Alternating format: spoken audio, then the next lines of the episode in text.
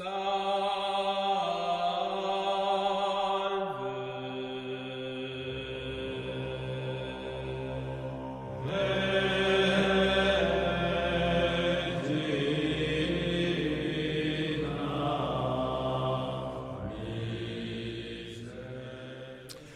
bonsoir chers amis. Bonsoir à ceux qui sont présents en salle, bonsoir à ceux qui nous regardent, peut-être qui nous écoutent en même temps. bonsoir à, tous nos amis du Carrefour de l'Horloge, d'abord, puisque nous sommes à une réunion du Carrefour de l'Horloge que nous appelons les rencontres du jeudi. Je reviendrai 30 secondes tout à l'heure pour expliquer de quoi il s'agit exactement. Bonsoir à ceux qui sont dans d'autres cénacles. Hein. Je sais qu'il n'y a pas que les amis du Carrefour de l'Horloge qui nous regardent, et c'est tant mieux même à ceux, bonsoir aussi à ceux qui appartiennent à d'autres annuaires, euh, ils se reconnaîtront. Euh, bonsoir à ceux qui nous découvrent, qui viennent en curieux. Euh, j'espère qu'ils ne viennent pas comme ils sont, mais qu'ils sont venus quand même. Donc bienvenue à vous tous qui nous rejoignez. J'espère que vous trouverez dans nos travaux et que vous trouvez dans nos travaux les armes idéologiques nécessaires pour surmonter les aléas de ce monde qui se transforme et que vous y trouverez aussi des raisons d'espérer dans cette France euh, qui sombre dans le chaos de l'ego déifié et le désordre ingérable, dans cette France que l'on tue mais qui ne veut pas mourir. L'automne arrive. Il y a des signes qui ne trompent pas. Les vendanges, le retour du 49-3, après l'été caniculaire et ses trans-tsunamis d'immigrés illégaux. Pour le carrefour de l'horloge, c'est aussi la rentrée, parce que nous n'avons pas pu faire de réunion en septembre, euh, moins tapageuse, plus studieuse. Je vous rappelle que nous avons reçu Jean-Paul Gourevitch le 11 mai sur le thème La France en Afrique, vérités et tabous.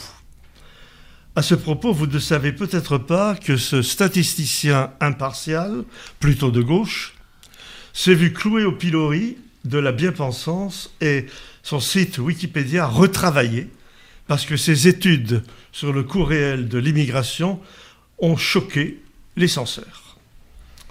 Je le cite pour le saluer s'il nous écoute.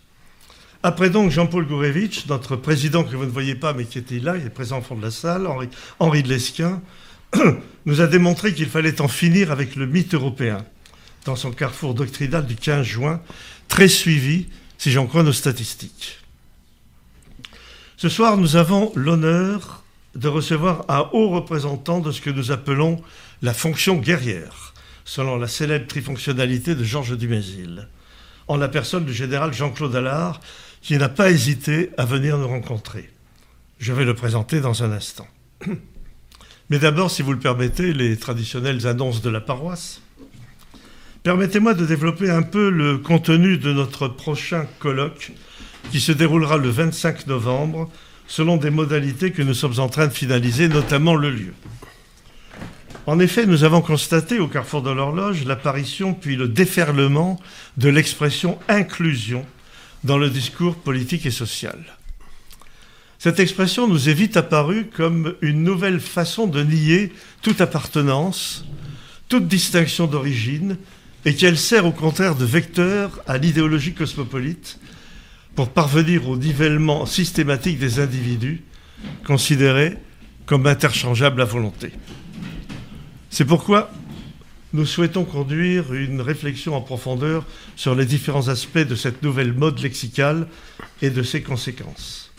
Et dans cet esprit, le Carrefour de l'Horloge a souhaité organiser un, colloque qui se tiendra donc à Paris, je viens d'en donner la date, et qui réunira plusieurs intervenants sur le thème L'inclusion mantra d'un monde sans frontières. Ce colloque fera suite à celui que nous avons organisé en 1990 à Paris, comme le temps passe. Quand je vois dans la salle des jeunes gens, je me dis, est-ce qu'en 90, ils avaient même l'idée que le carrefour de l'horloge existait et qu'il organisait un colloque sur le refus de l'exclusion, nouvelle expression de l'utopie égalitaire, s'intitulait ce colloque, avec la participation de Charles Béchet, de Feu Yvan Blot, de Feu Bertrand Le Bénitier, qui était un très vieil ami personnel, de Michel Leroy, Henri de Lesquin et moi-même. Les actes en ont été publiés en 1995. Je vous rappelle, car Henri a dû vous les indiquer, que les thèmes retenus sont les suivants.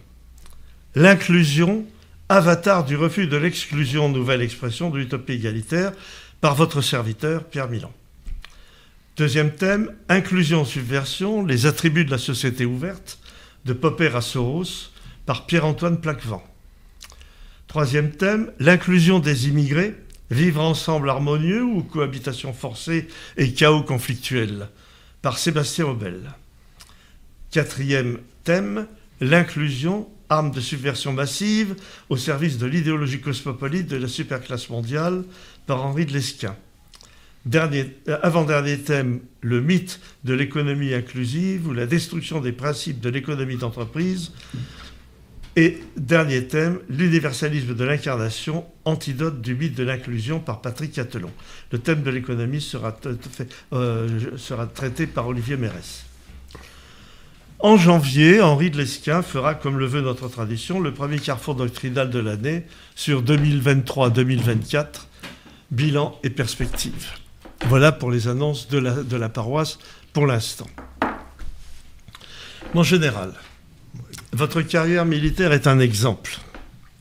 Diplômé de l'école supérieure de guerre, de l'Institut des hautes études de défense nationale, vous êtes général de division Jean-Claude Allard. Vous avez occupé divers postes de responsabilité dans la chaîne opérationnelle interarmée. Vous avez servi notamment au centre opérationnel interarmé, à la délégation aux affaires stratégiques, avec le représentant de la France, vous avez été le représentant de la France, excusez-moi, au Central Command des États-Unis. Vous avez été le représentant militaire au Kosovo, chef des opérations de la Kosovo Force. Vous êtes d'ailleurs spécialiste de l'aéronautique de l'armée de terre. Vous avez commandé l'aviation légère de l'armée de terre, la LAT. Vous êtes impliqué dans la définition des concepts opérationnels et vous avez élaboré la nouvelle doctrine tactique de l'aérocombat. Vos principaux domaines d'expertise sont la politique de défense et de sécurité, les concepts opérationnels et l'emploi des forces, la gestion de crise, l'aéronautique militaire dans ses dimensions d'organisation et d'emploi opérationnel. Mon général, vous êtes chercheur associé à l'IRIS, qui est un des principaux cercles d'études français spécialisés sur les questions géopolitiques et stratégiques. Nous avons donc la très grande chance de vous entendre sur un sujet aussi sensible, vous qui savez de quoi vous parlez. Ce n'est pas rare au carrefour de l'horloge que les viens qui viennent savent de quoi ils parlent, mais ça le devient sur les antennes asservies. Alors je voulais dire à tous qui nous écoutent et, et qui poseront des questions, ainsi que ceux qui nous regardent et qui poseront sans doute des questions aussi, le général Allard est notre invité il ne partage pas nécessairement nos points de vue et opinions sur les origines et les causes de ce conflit majeur. C'est d'ailleurs le but de ces rencontres du jeudi, je le rappelle, de faire venir, dans euh, s'exprimer sur notre antenne des personnes qui ne partagent pas nécessairement notre corpus doctrinal, nos opinions. Jean-Paul Gourevitch ne partageait pas nécessairement notre point de vue sur divers sujets. Euh, d'autres sont venus et ne partageaient pas non plus nos, nos idées. Mais ils ont accepté parce qu'en France, il y a un principe qui est soi-disant constitutionnel, qui est celui de la liberté d'expression. Et donc, nous, au Club de l'Horloge, au Carrefour de l'Horloge, nous pratiquons la liberté d'expression. Nous ne nous gênons pas pour le faire et nous souhaitons que partout ailleurs, il en soit ainsi. Donc, il ne partage pas nos opinions. C'est donc de sa part un témoignage de la liberté d'expression et du respect de celle d'autrui que d'avoir accepté cette invitation. Le sujet est sensible. Deuxième, deuxième point que je voulais évoquer. Le débat est possible. Merci de vos commentaires et questions après l'intervention de l'orateur. Alors pour ceux rares dans cette salle et peut-être rares sur l'antenne qui ne connaissent pas les usages militaires, je rappelle que lorsqu'on s'adresse à lui, on l'appelle mon général. Alors, le mon n'est pas un possessif, c'est pas mon général à moi. C'est une contraction de monsieur, il faut le savoir. Mais c'est comme ça qu'on appelle un officier général. Sauf, une, femme. on l'appelle, on l'appelle général. Alors, cela étant, euh, dans la marine, on ne les appelle pas mon amiral. Mais euh, dans l'armée de l'air et dans l'armée de terre, les hommes sont appelés mon général et les femmes général. Bon. Bien sûr, ce soir, je le sais bien, je le sais bien, la question israélo-arabe éclipse l'actualité de, euh, de notre sujet. Je n'en parlerai pas. Je pense que le carrefour de l'horloge saura organiser bientôt une réunion sur ce sujet. Je dirais simplement que cette nouvelle phase d'une guerre qui dure depuis l'origine de cet État implanté et pratiquement encerclé par l'islam aggrave le déséquilibre international déjà ô combien fragile. Je ne parlerai pas non plus des massacres des chrétiens du Haut-Karabakh, qui ne semblent pas d'ailleurs concerner le synode en cours. La charité chrétienne de ce pape très dans le siècle ne s'adresse pas à ces âmes-là. Proche-Orient, Arménie, mer de Chine, Ukraine, les portes de la guerre sont dangereusement entr'ouvertes. En Ukraine, ce conflit qui dure, qui surprend par sa soudaineté apparente puis par la lenteur de ses développements, bouleverse le statu quo dans lequel nous vivions depuis la chute du régime communiste soviétique. Conflit qui révèle des tensions jusqu'alors invisibles, qui met en lumière des dépendances jusqu'à présent camouflées, malgré la doctrine d'indépendance du général de Gaulle, qui révèle aussi l'envers du décor factice de la paix en Europe. Conflit qui place cette paix sur le chemin escarpé de l'incertitude, qui voit émerger des rapprochements. Je pense par exemple à la Chine et à la Corée du Nord, avec la Fédération de Russie, dont les conséquences sont imprévisibles. Et puis, le risque de la guerre nucléaire, avec ses millions de morts, ses destructions irréparables, ses séquelles épouvantables, Combien de temps la raison va-t-elle l'emporter devant les surenchères, devant les palidonies, devant les déclarations inconséquentes? Inconséquentes. Pourquoi et comment en est-on arrivé là? Les portes de la guerre pourront-elles se refermer À quel prix Mon général, cher Jean-Claude, tu as la parole.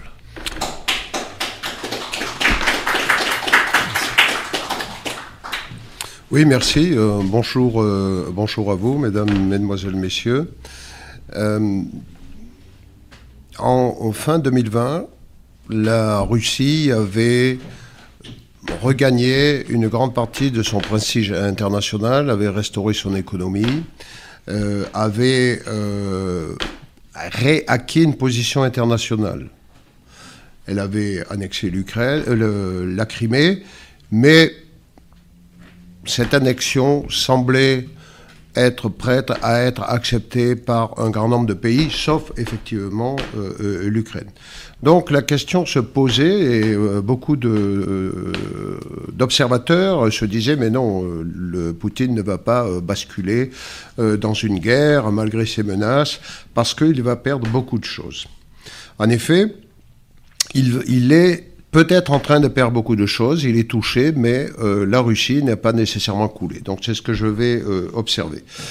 Alors, euh, j'ai voulu comprendre pourquoi la Russie, Poutine et les dirigeants russes s'étaient lancés dans cette guerre, et j'ai trouvé des racines profondes et, je crois, fermement implantées dans l'histoire ancienne et récente du pays. Je ne crois pas du tout aux coups de folie ou des choses comme ça.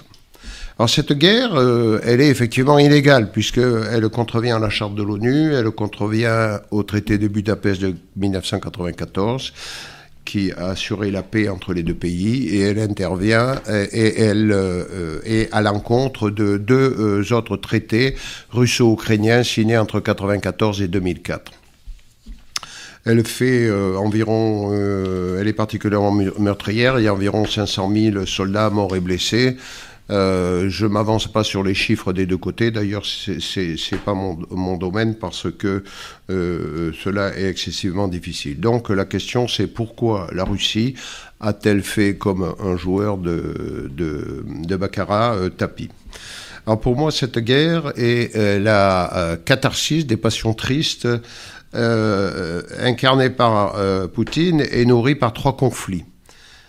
Et je vais euh, examiner donc le pourquoi, le comment, et puis euh, à la fin euh, essayer de faire sortir le vers quoi nous allons.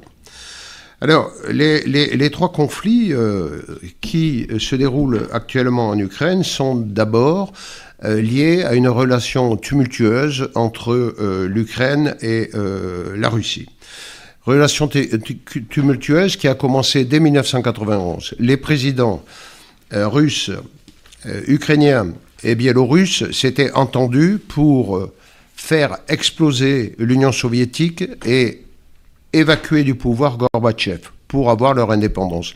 Ils ont aussi fait la communauté des États indépendants et, euh, mais euh, dès que ceci a été fait, les conflits, notamment entre la Russie et l'Ukraine, ont commencé autour de thèmes très importants, qui étaient qu'est-ce qu'on fait euh, des, des, des, des, des, grandes unités de l'armée russe stationnées en Ukraine, qu'est-ce qu'on fait de sa marine, et surtout qu'est-ce qu'on fait de ses armes nucléaires?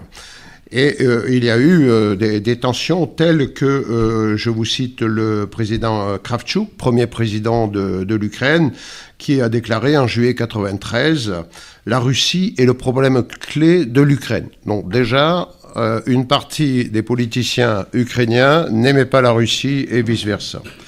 Ce sont en fait les, Américains et, le Royaume-Uni qui a poussé l'Ukraine à, abandonner les armes nucléaires parce que, bon, à l'époque, le gouvernement ukrainien n'était pas euh, très fiable et euh, à les mettre dans la main de la Russie. Ceci n'a pas plu à un grand nombre euh, d'Ukrainiens et ces réticences sont toujours portées aujourd'hui. Mais elles ont été exacerbées par la, vie commune de ces deux pays euh, qui a tourné autour euh, euh, principalement de la vente et du transit du pétrole russe à travers l'Ukraine puisque la Russie vendait du pétrole en Ukraine. Et en contrepartie, la Russie avait aussi la volonté d'utiliser, d'avoir un droit de regard sur la politique étrangère ukrainienne, notamment pour s'assurer un glacis face à l'OTAN et par son besoin considéré comme vital euh, de euh, disposer du port de Sébastopol. Aujourd'hui, on parle beaucoup de l'Ukraine, mais si on doit si on devait euh, restituer ça en un seul mot, mon mot serait Sébastopol. Le reste, bon, c'est le reste, ça, ça vient autour de Sébastopol. Et ceci correspond à la doctrine Kozirev, qui était ministre des Affaires étrangères de 90 euh, à 96, et qui, euh, je le cite, il est en outre manifeste que géographiquement, l'ensemble de la région de l'ex-URSS représente pour nous une sphère d'intérêt vital. Donc là, tout est dit. En stratégie, l'intérêt vital, euh, par exemple dans la stratégie française, c'est la force nucléaire qui est derrière. Donc vous voyez que là, on, met la, Kozirev mettait la barre très haut. Et donc euh, la Russie a voulu se sortir de cet embargo avec l'Ukraine en, euh, en, mettant sur pied un plan de long terme de, déroulement, de déroutement de ces euh, gazoducs, notamment Nord Stream 1, Nord Stream 2 et Stream Sud. Et donc vous voyez pourquoi l'explosion de Stream 1 et Stream 2 entame les capacités russes. Ils ont fait des conditions euh, avantageuses pour la location du port de Sébastopol. Mais euh, devant euh, la volonté du gouvernement ukrainien de, modifier, si vous voulez, l'équilibre entre la Russie et, l'Occident, ils se sont emparés de la Crimée. La, deuxième, le, deuxième conflit qui se joue, c'est une guerre civile à l'intérieur de l'Ukraine. L'Ukraine, c'est un pays divisé entre une majorité euh, qui cherche l'unité nationale ukrainienne, qui cherche l'identité ukrainienne. Elle est dans le nord et dans l'ouest. Et peu à peu, cette, euh, euh cette identité ukrainienne s'est muée en pro-occidentalisme. Et puis, il y a une minorité irrédentiste qui, elle, se trouve dans le sud et dans l'est. Et même si ce pays a une histoire commune depuis 91, il y a euh, entre ces deux euh, parties et ces deux parties de population des séquelles des guerres euh, russo-russes versus la Pologne-Lituanie qui, qui occupait l'ouest de l'Ukraine jusqu'en 1921 du communisme, du nazisme, du stalinisme, mêlé, à des divisions économiques. L'économie de l'Ukraine, c'est le Sud, ce qu'occupent aujourd'hui les Russes, culturelle, religieuse, etc.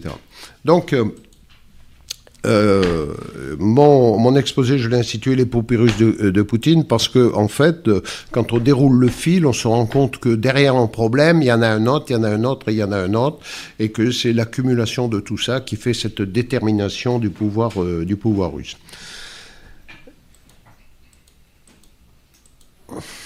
Alors, pardon. Je crois que je suis un peu vite. Voilà. Alors, ça a été ça, la, la balance, c'est, euh, je vous l'ai mis là, le premier président c'est Léonid euh, Kratchkou, 91-94, euh, qui lui dit la Russie c'est mon problème majeur. Il est, euh, Léonid Kouchma lui succède, lui signe un traité de coopération et d'amitié avec la Russie. Vient ensuite, vient ensuite une élection en, 2000, en 2004 qui est euh, qui voit euh, Yanukovych euh, élu au, premier, au, deuxième tour, mais cette élection est contestée, c'est la révolution orange et c'est finalement Yushchenko qui est devenu président. Donc on a déjà, on avait déjà un vote pour un président, mais la révolution l'a renversé et un autre président est venu à sa place. Mais voici que quatre ans après, Yanukovych, qui se représente à nouveau, est cette fois-ci élu. Et lui, il repousse l'accord que son prédécesseur avait fait avec l'UE et il signe les accords de Kharkiv en 2010 avec la Russie. Et, donc là, euh, il arrive à gouverner euh, jusqu'à pendant trois ans, de 2010 à, 2000, euh, à 2013. Et en 2013, c'est la révolution de l'Euromaïdan qui l'expulse du pouvoir. Après euh, euh, vient un, président, Turchinov, qui reste quelques mois au pouvoir, mais suffisamment pour décider que l'irrédentisme et, la guerre civile qui se propage dans le, dans le sud du pays doit être maté par euh, l'intervention armée. Et c'est réellement le début d'une guerre civile qui se développe sur une ligne que nous connaissons aujourd'hui. Je vous la montrerai un peu plus tard. Et donc euh, euh, la Russie, bien entendu, euh, ne perd pas cette occasion pour venir aider cette frange de population qui lui est favorable. On va y arriver cette frange de population qui lui est favorable ici dans le sud et s'engage avec des moyens militaires pour la soutenir. Le troisième, la troisième passion, c'est le conflit stratégique entre les États-Unis et la Russie. Euh, euh, euh, cet affrontement depuis 1917 s'inscrit sans discontinuité, n'est-ce pas, avec deux pauses, 1941, 1940, 1945 et 1991, 2000. Mais deux pauses qui finalement sont dans, dans, l'antipathie russo, russo-américaine, mais qui sont mal vécues finalement par les Russes parce que pendant la deuxième guerre mondiale, ils ont supporté tout l'effort et ils le disent en permanence aujourd'hui de la, de la lutte contre l'Allemagne nazie. Et puis de 90 à, à 2000, eh bien, euh, c'était euh, les Américains, en fait. Euh, c'était le Front monétaire international, la Banque mondiale qui était à Moscou, qui gouvernait, mais malgré cela, la Russie a a eu, a fait banqueroute en 1998 et la situation était catastrophique. Donc, ce conflit entre les États-Unis et la Russie a aussi une racine profonde parce que dès 94, les États-Unis se sont euh, immiscés dans l'espace euh, dans l'espace caspien. Voilà, ici, dans cet espace-là. Pourquoi? Parce qu'on découvre en Azerbaïdjan euh, du, pétrole. Et les États-Unis votent en 1999 une loi qui est rectifiée en 2006, qui s'appelle la Silk Road Strategy Act, les routes de la soie américaines ont existé. Aujourd'hui, on parle des Chinois, mais avant, c'était les Américains. Et leur objectif, c'était euh, de euh, se développer et de prendre pied dans toutes les républiques du Caucase et d'Asie centrale pour exploiter le pétrole, le gaz, etc. Et pour éviter euh, de passer par la Russie, il a été construit l'oléoduc Bakou, Tbilissi ici et Seyhan ici, alors qu'avant on évacuait par la Russie le pétrole et le gaz azerbaïdjanais? Voilà. Ensuite, euh, euh, euh, Poutine, lui, dès, dès 2001, soutient, soutient le, les États-Unis et leur ouvre la porte de l'espace Caspienne-Mer Noire. Et donc les troupes américaines, y compris les troupes françaises, nous-mêmes, on, en a profité, se déploient en Ouzbékistan, Kyrgyzstan, Géorgie, Azerbaïdjan pour faire la guerre en Afghanistan. Mais euh, la, National Security Strategy de 2002 euh, vient renverser et, vient renverser un, petit peu et, commencer un cycle particulier. Qu'est-ce que c'est? C'est euh, le moment où les États-Unis écrivent dans leur euh, stratégie de sécurité que ils ne s'interdiront pas euh, de faire des guerres préventives au cas où. Et donc, ce qui est visé, c'est euh, l'Irak, puisque en 2003, c'est la guerre en Irak. Mais euh, derrière, la Russie commence à, à comprendre qu'elle peut être aussi dans l'axe du mal, comme l'avait dit Reagan auparavant. Euh, les États-Unis se retirent aussi du traité ABM de 72. Je vais vous montrer le traité. voilà.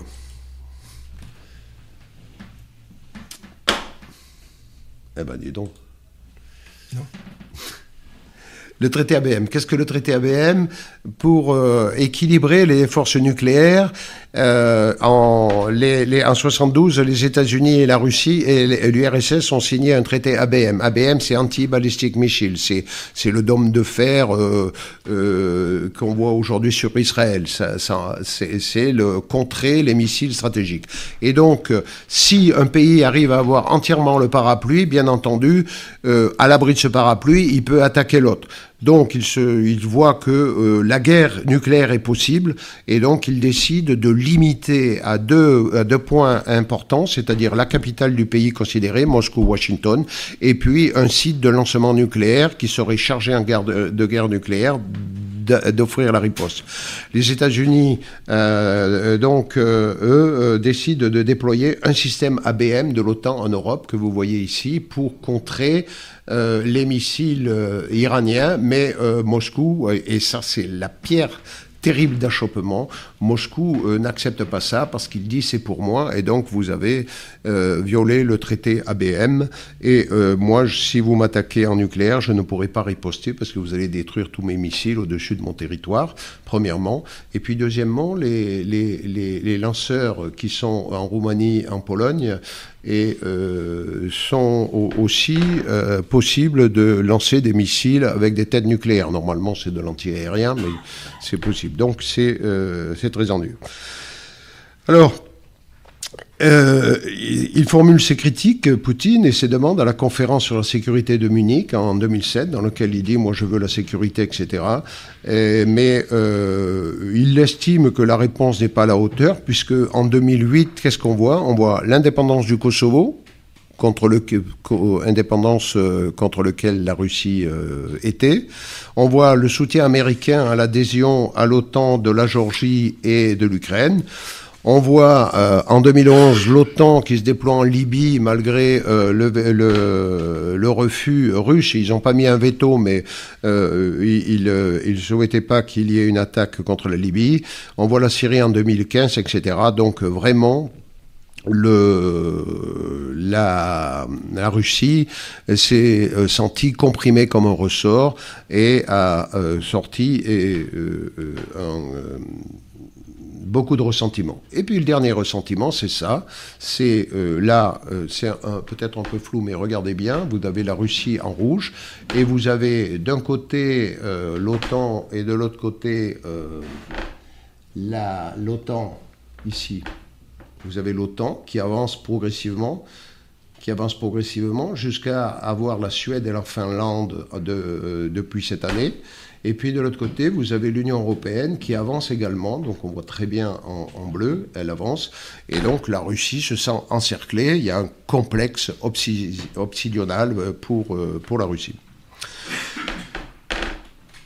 Enfin, euh, il y a un antagonisme entre, euh, à cause de l'Ukraine. Alors pourquoi tout ça sur l'Ukraine? Ben Parce que l'Ukraine, elle est euh, géostratégiquement positionnée à l'endroit où l'OTAN et la Russie se joignent, et puis parce que en fait, l'Ukraine n'est pas dans l'OTAN, mais je, je, je pourrais avoir cette formule, l'OTAN est dans l'Ukraine. En effet, depuis 2014, l'OCAN entend l'Ukraine.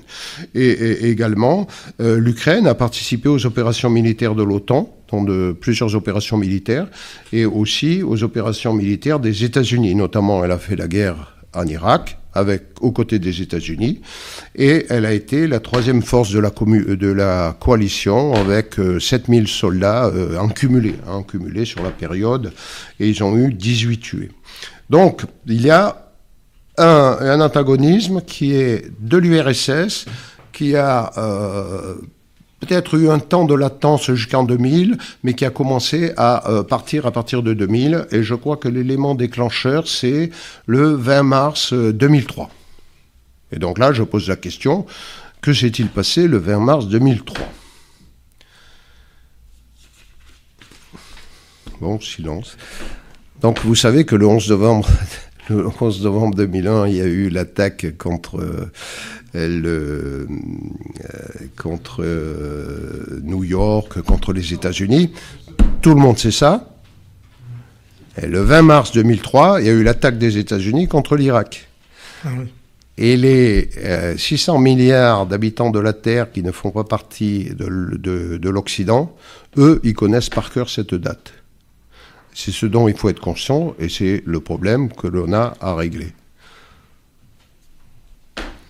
Alors, la guerre, comment, mène-t-il cette guerre? D'abord, euh, en signant avant l'offensive un traité avec les deux républiques autoproclamées de Donetsk et Luhansk, vous vous en souvenez, en les incorporant fin 2022 leurs milices dans l'armée russe, et enfin en annexant euh, début de 2023 les quatre oblasts du sud ukrainien à la Russie, le président euh, Poutine lit euh, les deux premiers problèmes dont je vous ai parlé, guerre civile, antagonisme russo, et donc euh, on voit bien que se dessine l'avenir, c'est je défends mes quatre oblasts parce que j'interviens dans la guerre civile et parce que ce sont des territoires russes que je veux avoir.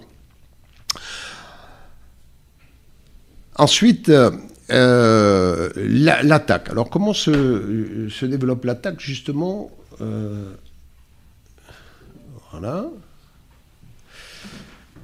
L'attaque. Ce que, ce que je veux vous mettre en avant pour, euh, pour expliquer justement cette, cette finalité et comprendre ce qui se passe aujourd'hui, parce qu'aujourd'hui, la contre-offensive, on se demande, oui, les Russes, ils ont reculé, etc. Moi, mon analyse, c'est que les Russes, ils n'ont pas nécessairement beaucoup reculé. Je vous ai mis ici la carte le 4 avril 2022 et le 4 avril 2023. Bien sûr, les Russes étaient là, mais ce qu'il faut savoir, c'est que dès euh, le 4 mars 2022, les Russes sortant de l'Ukraine se sont emparés de deux points stratégiques. L'un, c'est le barrage de Novakakova, dont vous vous souvenez qu'il a explosé il n'y a pas longtemps, pourquoi? C'est un point stratégique Parce qu'il fournit l'électricité à la Crimée et surtout il fournit l'eau à la Crimée. Or, en 2014, le canal a été fermé par les Ukrainiens qui tenaient le barrage et euh, la Crimée de 2014 à 2022 n'avait absolument pas d'eau, à tel point qu'il y avait des, cargos russes qui amenaient de l'eau euh, en, Crimée pendant, euh, pendant toutes ces années. La Crimée n'avait pas d'électricité, à tel point également qu'il y a eu des cargos qui ont amené des groupes électrogènes. Et puis euh, ensuite, ils ont tiré un câble depuis euh, la Russie, qui se trouve ici, euh, pour amener l'électricité. Et donc maintenant, la centrale la restauration des lignes pour avoir de l'électricité pour la Crimée et, toute cette partie. Et puis euh, le, deuxième, le deuxième point dont ils se sont emparés très rapidement, c'est la centrale de Zaporizhia. Pourquoi la centrale de Zaporizhia? C'est la plus grande d'Europe parce que et, et, là, c'est bon, je ne peux pas le développer, mais c'est ça la stratégie, la poupée russe qui se développe. C'est quel est le premier opérateur du nucléaire civil dans le monde? C'est la Russie. La Russie traite. La Russie traite les déchets. La Russie construit 30 centrales, 35 centrales en ce moment. Elle a le carnet de commandes le plus rempli, etc., etc. Donc, c'est, elle est vraiment à la tête d'eux. Et donc, le s'emparer de Saporicha, mais également euh, essayer de, c'est un enjeu également pour le parti atlantique de discréditer la Russie sur l'affaire de, sur l'affaire du nucléaire civil. Voilà. Donc cette, euh, cette guerre a pris, euh, à cause de ça, une dimension totale dans, chacun des, blocs. Alors, elle sollicite juste quelques mots sur les enseignements qu'on peut avoir. Elle sollicite des lignes d'action euh, militaires, financières, économiques, vous le savez très bien, euh, industrielles également fabrication d'armements et de munitions, énergétique, on a la coupure de Nord Stream, on a le détournement de, de la production euh, d'énergie de, la Russie via la Chine et l'Inde pour ensuite revenir en partie d'ailleurs en Europe. On a euh, les ressources hydriques, dont Nova Krakova, mais vous avez ici aussi un grand canal ici qui euh, irrigue toute cette partie. On vous a beaucoup parlé, et moi aussi, quand j'y allais, mais euh, maintenant c'est fini, à Bakhmut, parce que à Bakhmut, il y a un canal. Et le, fameux, vous vous souvenez de ces batailles de Bakhmut? Ben, la, bataille de Bakhmut, c'était la, bataille pour le canal qui permettait de faire fonctionner l'agriculture au sud puisque ça récupère les eaux du bassin de réception, du bassin euh, euh, fluvial qui se trouve ici. C'est une guerre sous tension nucléaire militaire, mais aussi il y a les enjeux nucléaires civils, je vous l'ai dit. elle montre pour nous, enseignement qu'au plan militaire, les armées doivent être des systèmes cohérents et complets. Euh, pour couvrir tout les spectres des phases et espaces génériques. Donc euh, on, a eu euh, assez souvent cette vision il faut des F-16, il faut des canons, etc. Bon, c'est pas réellement comme ça qu'il faut voir les choses et il faut avoir de tout. Voilà. Et là, c'est un problème pour la France parce que bah parce qu'elle a quand même des trous dans son dispositif. Enfin, euh, je, je, critique un petit peu la vision de dire ah ben oui c'est une guerre de tranchées c'est la guerre de 14 pas du tout. La guerre c'est qu'est-ce que c'est que la guerre? La guerre c'est très simple il faut tuer sans être tué. Et donc quand vous êtes dans un champ euh, tout seul bah, vous creusez un trou vous mettez dedans comme ça vous n'êtes pas tué vous pouvez tirer. Et euh, en 14 il y avait des guerres de tranchées et en 2050 il y aura toujours des guerres de tranchées et en 3000 euh, également toujours. Bon voilà. Donc c'est c'est ce discours autour de de, la vision de la guerre qui est, que je mais il y a aussi l'expansion de la dronisation, ça aussi c'est un, point vraiment euh, assez particulier. Bon, je vous en parle en tant que, militaire, parce que l'armée française est très très en retard là-dedans, mais d'autres armées aussi. Et puis c'est l'utilisation euh, des mercenaires, mais deux types de mercenaires d'ailleurs. On a beaucoup parlé de Wagner d'un côté, mais euh, si vous voulez, euh, l'intervention de Elon Musk avec Starlink pour assurer les, les, euh, les liaisons de l'Ukraine est aussi un phénomène intéressant à, observer. C'est les grands opérateurs de ce type industriel, les grandes fortunes, rentrent dans la stratégie des États et font même parfois partie ou prennent la main sur la stratégie des États. Donc ça, c'est nouveau et je crois que ça va se développer de plus en plus. Donc voilà les quelques points dont on peut tirer. Alors euh, ensuite, euh, il y a euh, les, objectifs mondiaux. Je voudrais quand même rappeler aussi une chose. Dans le conflit entre l'Ukraine et la Russie, la Russie s'est quand même assez préparée à tout ça. Je, cite Poutine. Tout le système de droit d'un seul État, avant tout bien entendu des États-Unis, a débordé de ses frontières nationales dans tous les domaines. Dans l'économie, la politique, dans la sphère humanitaire, et est imposé à d'autres États. À quoi cela peut-il convenir? Et donc ça, c'est euh, son discours euh, de Munich en 2008. Et depuis, il a construit une stratégie sans que vraiment on s'en rende compte, ou plutôt avec euh, un Occident qui euh, négligeait cette montée en puissance. Et il, est arrivé euh, aujourd'hui à quel objectif?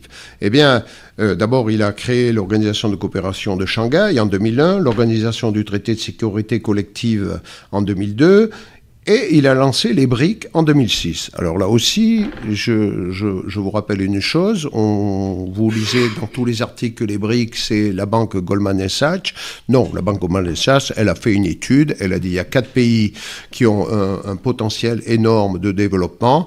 Ces pays devraient être intégrés dans le G7, et puis euh, le rapport a été enterré c'est Poutine qui, lui, a euh, contacté les trois autres chefs d'État en 2006 en marge de la conférence des Nations Unies, de l'Assemblée générale des Nations Unies, qui leur a dit il faut qu'on travaille ensemble. Leurs ministres des Affaires étrangères ont commencé à travailler et ça aboutit avec, en 2009, le premier sommet des chefs d'État à Ekaterinbourg en, euh, Russie, en 2009.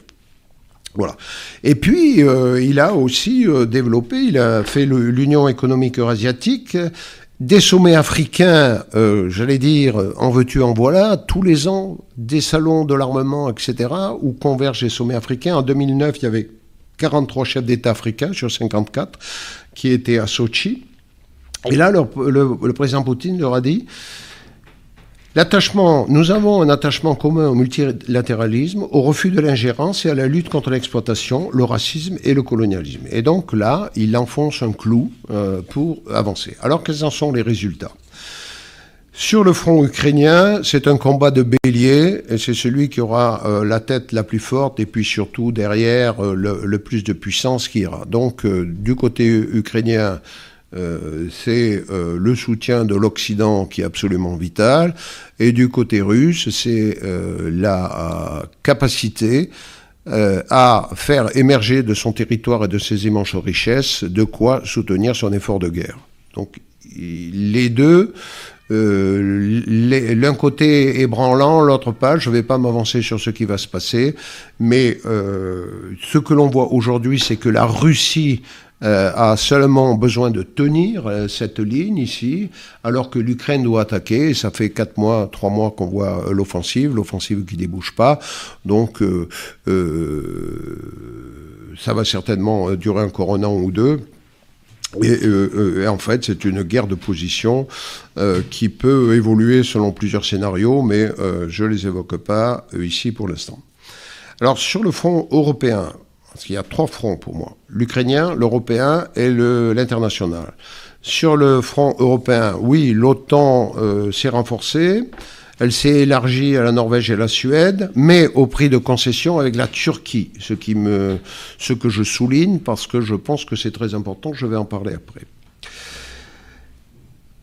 Il y a quelques hypothèses sur l'intégration de l'Ukraine et de la Géorgie parce que c'est un casus belli euh, pour euh, l'Ukraine. Ça a déjà été fait, on a dit on va mettre l'Ukraine, la Russie a déclaré la guerre, si on fait la même chose en Georgie, peut-être que la Russie aussi va euh, avancer.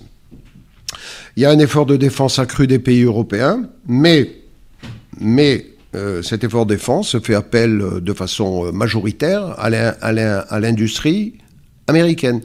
78% des armements achetés en énorme quantité par les Européens euh, depuis le début de la guerre le sont hors d'Europe, dont 65% aux États-Unis. Donc, euh, et nous, Français, on est bien passés pour ça, puisqu'on a vu euh, plusieurs contrats que l'on aurait pu signer avec la Pologne, nous échapper et partir vers les États-Unis ou partir vers la Corée du Sud, comme vous savez.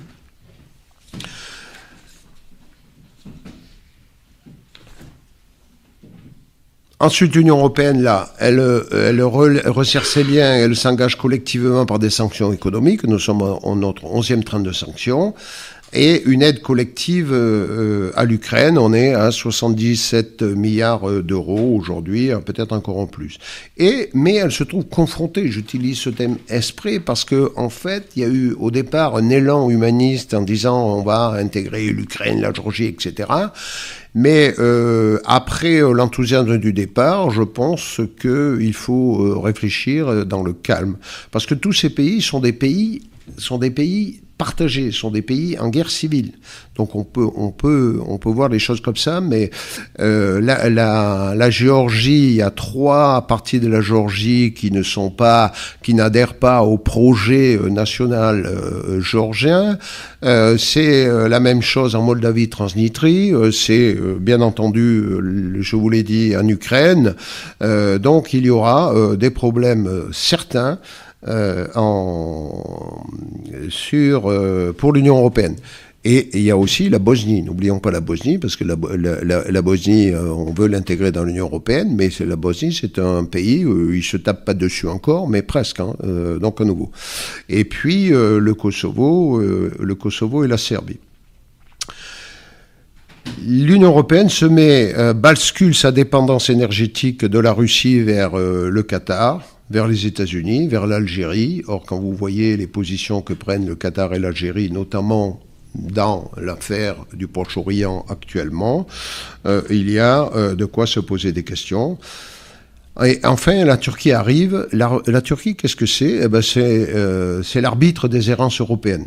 Elle s'impose en Méditerranée. Vous vous souvenez de tous ces incidents. Elle veut reconquérir les îles grecques. Le Erdogan l'a affiché, hein, tout comme Poutine a affiché ses visions sur l'Ukraine.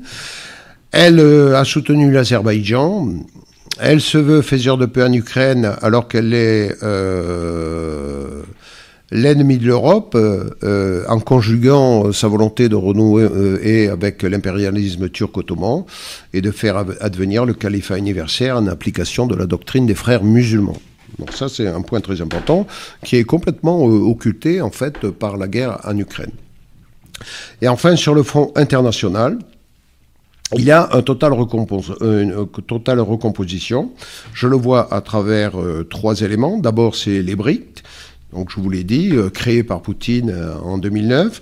ce qui est intéressant sur les BRICS, c'est que à l'issue de leur premier premier sommet de chefs d'État, ils ont fait un rapport de trois pages et on ne parlait que d'économie, parce qu'en fait, au départ, c'était ça leur truc. C'est nous voulons être intégrés et mieux être intégrés dans les rouages de la Banque mondiale et du Fonds monétaire international. Le dernier, en 2023, il fait 25 pages. Il brosse toute la, vision commune qu'ont ces pays des situations internationales. On ne parle pas que d'économie, on parle de géopolitique, on parle de stratégie, on parle de sécurité, on parle d'armement, etc. Donc ce sont des pays, les BRICS, ce sont des, pays qui euh, ont décidé de euh, de se mettre en commun pour discuter des centres d'intérêt qu'ils ont en commun, laissant de côté leurs dissensions. Alors, euh, moi, ce qui me, me chagrine un petit peu, c'est que euh, jusqu'à présent, on les sous-estimait en disant bon, ils sont pas capables. Regardez, euh, l'Inde, l'Inde et la Chine, ils sont pas d'accord, etc. Si, en fait, quand ils ont un sujet commun, ils se mettent d'accord et puis et puis ils foncent pour le faire pour le faire épanouir. Nous, occidentaux, nous sommes habitués à la stricte discipline de l'Union européenne et de de l'OTAN. Voilà, donc je, c'est, la vision que j'ai. C'est euh, voilà, tandis que les autres, ben eux, ils disent euh, non, on se met ensemble et puis on essaie de faire. Et euh, l'objectif des BRICS n'est pas de bouleverser ou d'inventer un nouveau monde. L'objectif des BRICS, c'est très simple. Je vais le résumer en un mot pour aller rapidement. C'est faire entrer les euh, pays des BRICS qui, pour l'instant ne sont pas au Conseil de sécurité de l'ONU, les faire entrer au Conseil de sécurité de l'ONU comme membre permanent, avec un droit de veto, et de diriger le monde selon leur vision à partir des institutions internationales et notamment de l'ONU. Donc les BRICS ne sont pas en train de créer quelque chose en opposition, simplement ils disent voilà, ben, l'Occident, euh, on se réunit avec vous, mais euh, c'est pas vous qui prenez la, qui décidez de qui prend la parole et de ce que l'on dit. Ce sera nous tous euh, ensemble.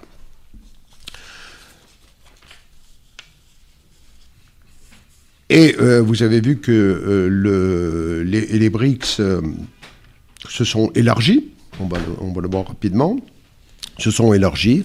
Et puis, euh, le, 9 septembre 2023, c'est-à-dire il n'y a pas longtemps, il y a un sommet de G20, G20 dans lequel participent un certain nombre des, membres du BRICS. Et euh, quand on lit le compte-rendu, euh, le rapport signé par les participants, on retrouve les, des paragraphes, des termes, des visions identiques à celles du sommet des BRICS qui avait lieu un peu avant. Et surtout, on retrouve aussi les euh, mêmes termes et les mêmes préoccupations que un document qui s'appelle Doctrine de politique étrangère de la Fédération de Russie, qui a été écrit en mars 2023. Et donc, on dit, dans ces trois documents, on dit non aux sanctions unilatérales, donc on voit très bien à quoi ils font allusion, à l'emploi de la force dans les relations internationales, même si la Russie a employé la force, mais elle a réussi à faire admettre par les autres qu'il fallait, euh, euh, euh, avoir ce paragraphe dans les documents. L'appel au multilatéralisme via l'ONU, on a la même chose. Donc vous voyez que les, les, BRICS ont quand même pris la main sur un certain nombre d'éléments. Et donc, euh, sur ce premier point, je, dirais la, Russie a déstabilisé les États-Unis. Là, quand même, sur l'affaire, on peut après discuter dans les détails, mais euh, le, le, fondement, euh, les fondations d'un nouveau monde sont là. Le second cadre, c'est le pôle géopolitique eurasiatique. Alors, on, se voit toujours, euh, donc on est dans le, conflit entre la Russie et les États-Unis, et puis la Chine. Alors, les États-Unis ont essayé de mettre la Chine de leur côté, la, Chine a refusé. Alors pourquoi elle a refusé la Chine? Et d'ailleurs, pourquoi les États-Unis s'intéressent à la Russie? Bah, Écoutez, la Russie, c'est le plus grand pays au monde, mais c'est le pays qui a euh, le plus de capacités. Euh, c'est le premier producteur de palladium, le deuxième de vanadium, 20%, le troisième de potasse, le, le, euh, et d'autres et d'autres encore. C'est euh, le premier donc dans l'industrie nucléaire civile, 36 réacteurs en projet, 25 en construction. Il maîtrise la technologie des neutrons rapides pour utiliser les combustibles sans déchets que nous on a on a laissé de côté parce qu'on a arrêté Fessenheim. Donc, euh, c'est un, pays qui a un immense potentiel et, c'est un pays qui euh, a la plus grande surface agricole au monde et qui va voir cette surface agricole augmenter. D'abord parce qu'il y aura la mise en valeur de terrain et puis parce que le permafrost recule et on va gagner des millions d'hectares euh, pour nourrir la population du monde. Donc la, la Russie, c'est vraiment un enjeu. C'est un enjeu. Et euh, celui qui euh, tient la Russie, je, parodie Bismarck là, celui qui tient la Russie tient le monde. Voilà. Donc, euh, est-ce que c'est la Russie elle-même qui la tiendra? Est-ce que c'est les États-Unis qui vont arriver à, remettre les pieds en Russie comme ils l'ont fait entre 1990 et 2000, ou est-ce que c'est la Chine? Et là, vous avez vu, il y a deux stratégies différentes. Euh, les États-Unis ont décidé d'utiliser la force militaire via euh, l'Ukraine et euh, la, la, Chine, euh, elle, a développé une stratégie à la Sun Tzu en se rapprochant de, de la Russie, sans la soutenir militairement, mais je pense qu'il y a un certain nombre de, d'aides de, qui sont apportées en douce. Les deux ont, euh, sont vraiment de connivence parce que un certain nombre des institutions OSTC, OSC, Organisation de coopération de Shanghai et autres, ont été créées par les deux pays ensemble. Et euh, je rappelle donc la déclaration de Xi Jinping euh, lorsqu'il est allé voir Vladimir Poutine au début de la guerre en Ukraine un changement qui n'était pas arrivé depuis un siècle arrive et nous conduirons ce changement ensemble. Alors, bon, moi, il me semble que, euh, quel que soit le sort des armes en Ukraine, euh, bon, je me, rattache à ça, mais la ligne de front stratégique a basculé de Taïwan euh, vers la frontière occidentale de l'Eurasie. On parle beaucoup de Taïwan, mais je pense pas que ce soit là l'avenir du monde. Bon, j'avais un certain nombre de diapositives pour vous montrer les éléments, mais je vais résumer avec celle-ci. La Russie, c'est l'énergie nucléaire, les matières premières, les ressources rares, l'agriculture et l'eau. L'Ukraine, c'est un petit pays à côté. Elle, par les BRICS, elle, développe son influence avec la Chine vers le pôle pétrole, Arabie Saoudite, EAU, Iran, qui sont rentrés euh, dans les BRICS. Elle développe un pôle africain avec l'Égypte, l'Éthiopie, l'Afrique du Sud. Égypte, Éthiopie, c'est important parce qu'en fait, c'est deux pays qui sont sur le Nil et qui sont proches de la guerre avec le Soudan aussi. Mais c'est deux pays qui ont un potentiel énorme avec les barrages, l'utilisation de l'eau, etc. Tiens, j'ai oublié de vous dire, enfin, je n'ai pas oublié, mais je vais vous le dire pour un titre d'anecdote aussi, mais c'est très important. Le premier réserve d'eau potable au monde dont vous savez qu'on la rationne, on nous demande même de, faire attention, etc., c'est la Russie. À tel point qu'il y a eu des études, maintenant ça ne se fera pas, pour faire des aquaducs de la Russie vers l'Europe et fournir de l'eau à l'Europe.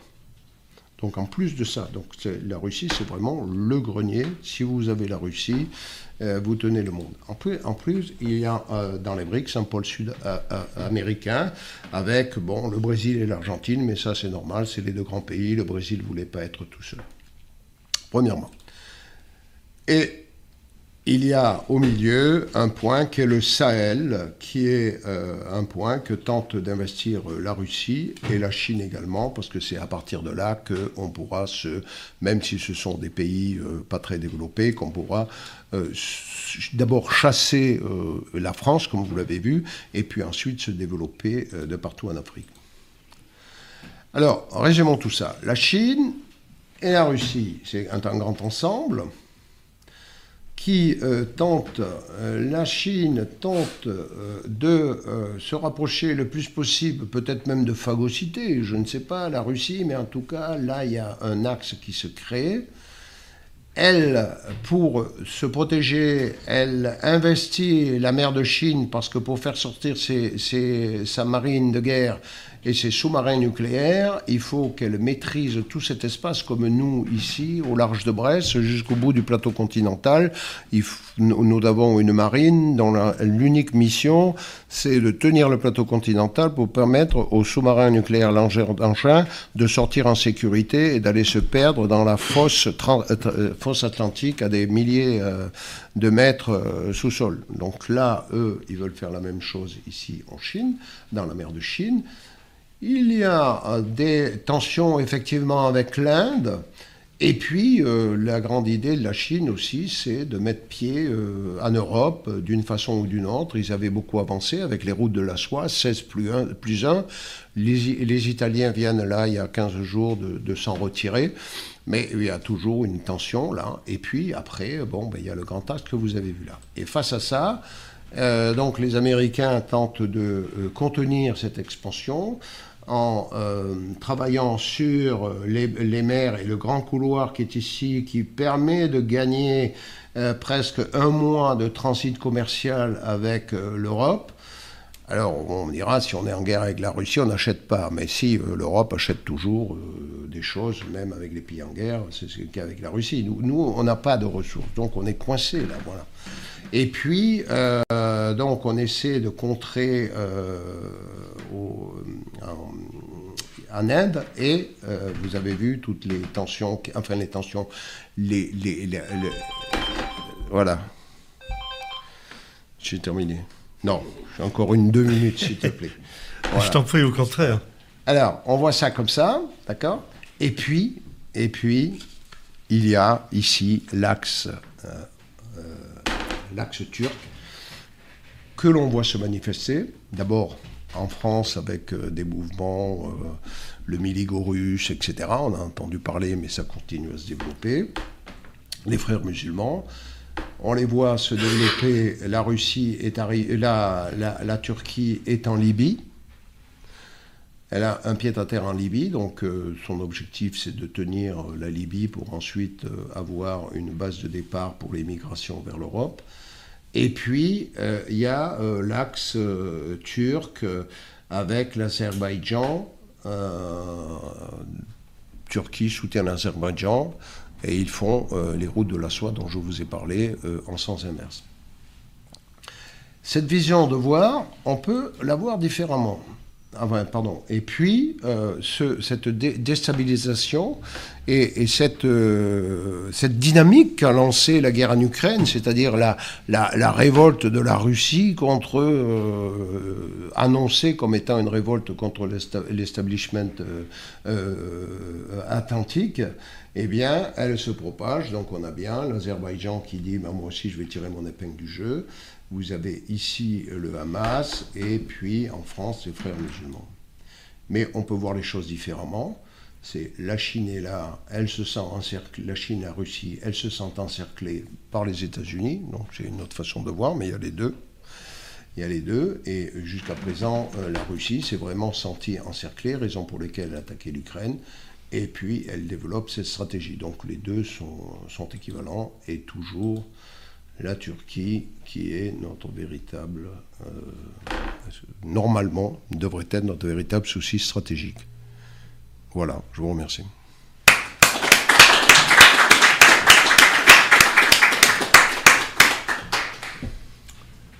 En général, mon cher Jean-Claude, je crois que tu es le premier orateur à avoir utilisé une pendule.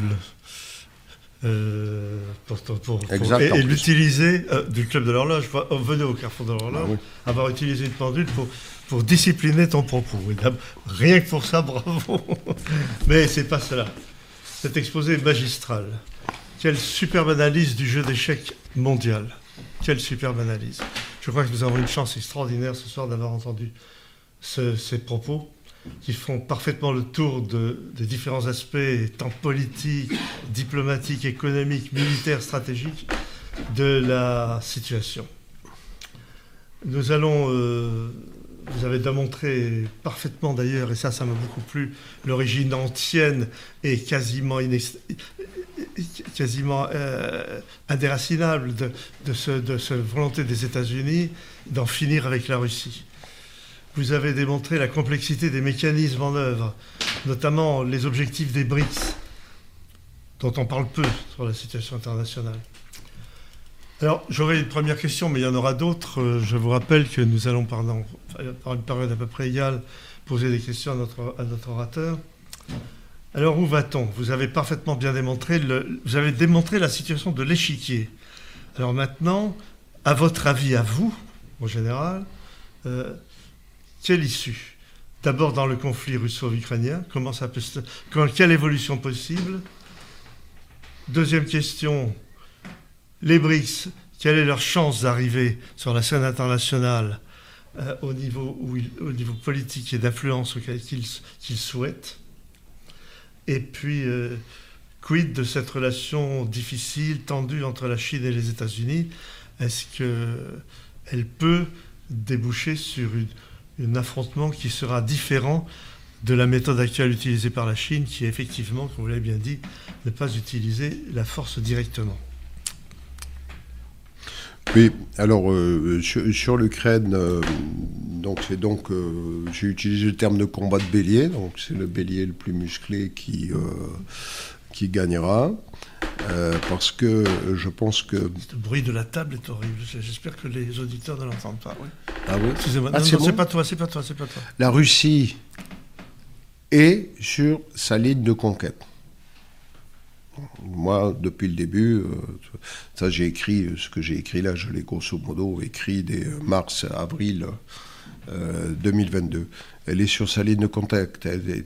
La, la, Russie, euh, je m'escrivais en faux contre le fait que la Russie voulait envahir l'Ukraine, maîtriser toute l'Ukraine, etc.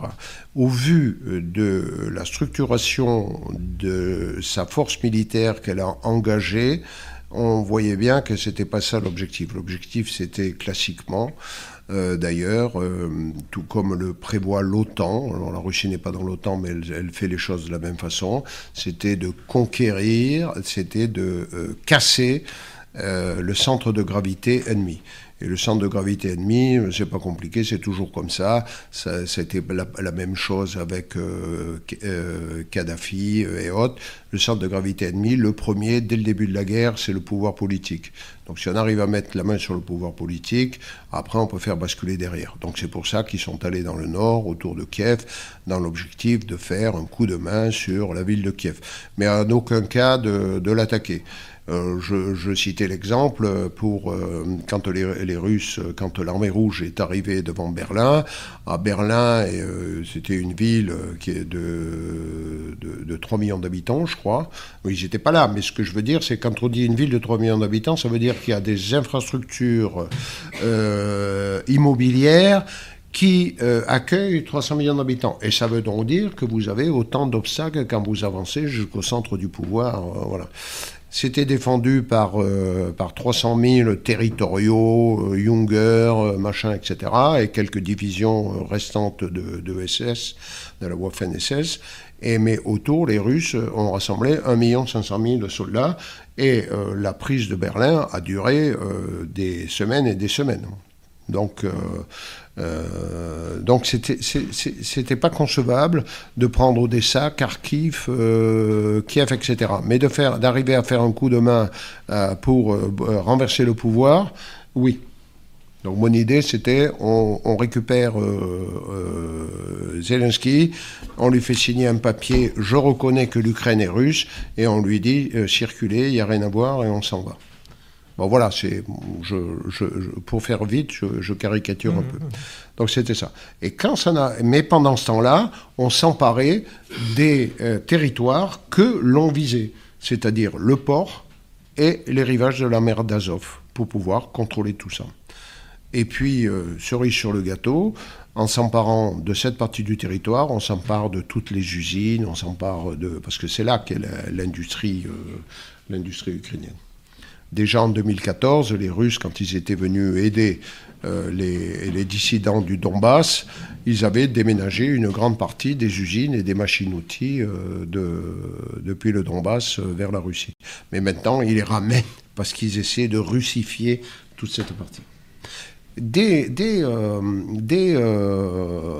mois d'avril 2022, les Russes ont commencé à creuser les tranchées qu'ils défendent actuellement et derrière, ils russifiaient euh, tout le système qu'il y a derrière.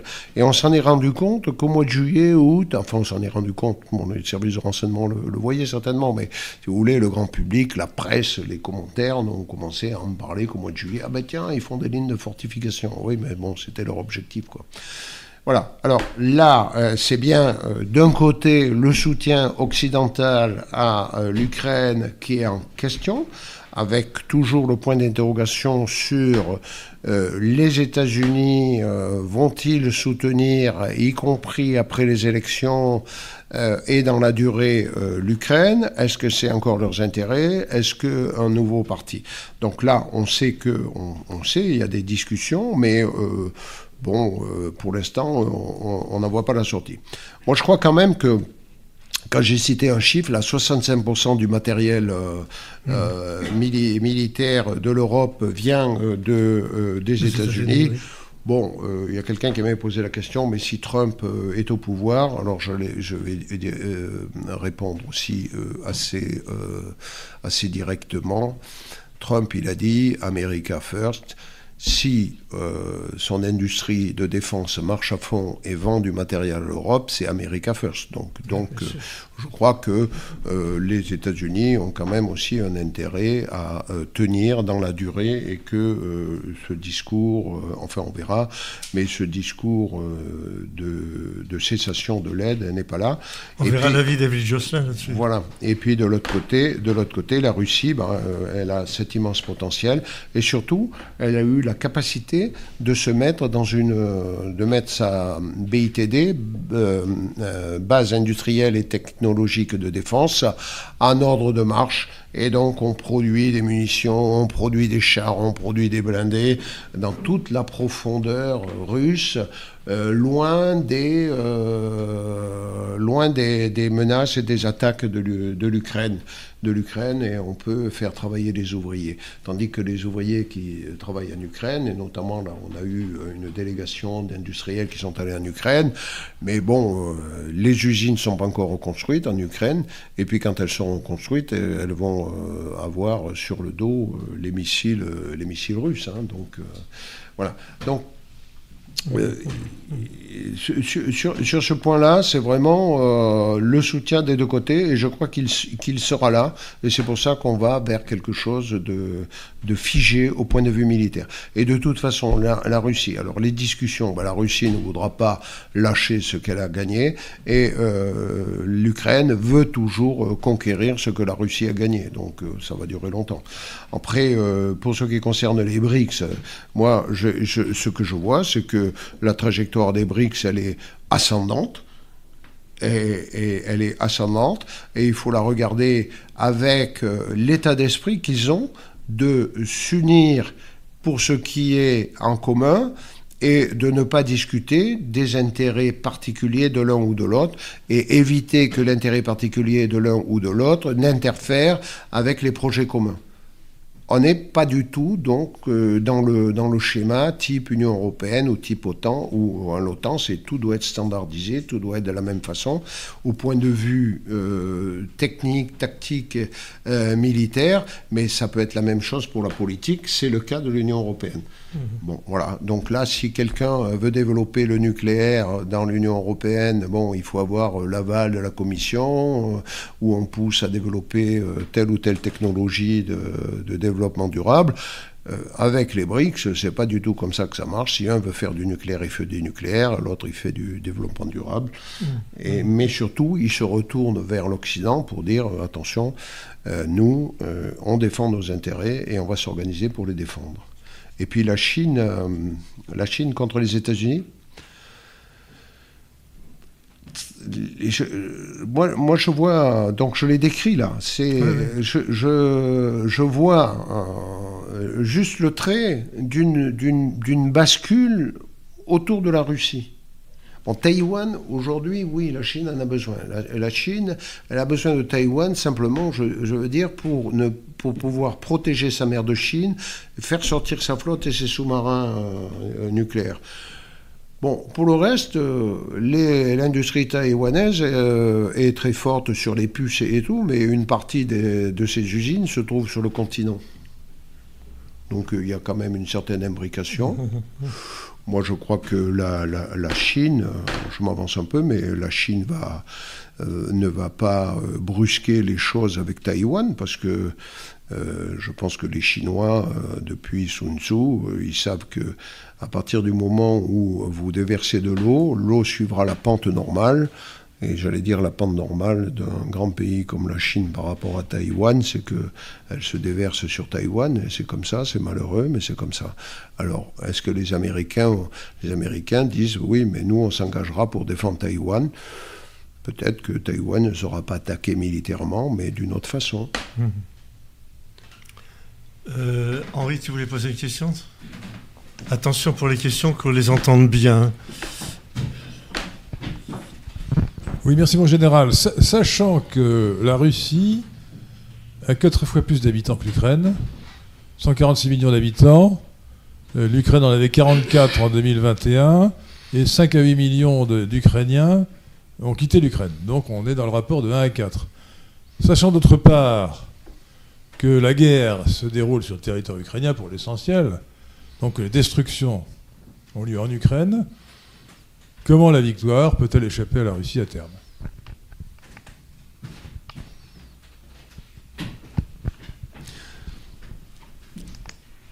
Vous avez, raison. Moi, je n'ai pas euh, cité toutes les dimensions, euh, les dimensions qui font la puissance russe la capacité de construire de l'armement, etc.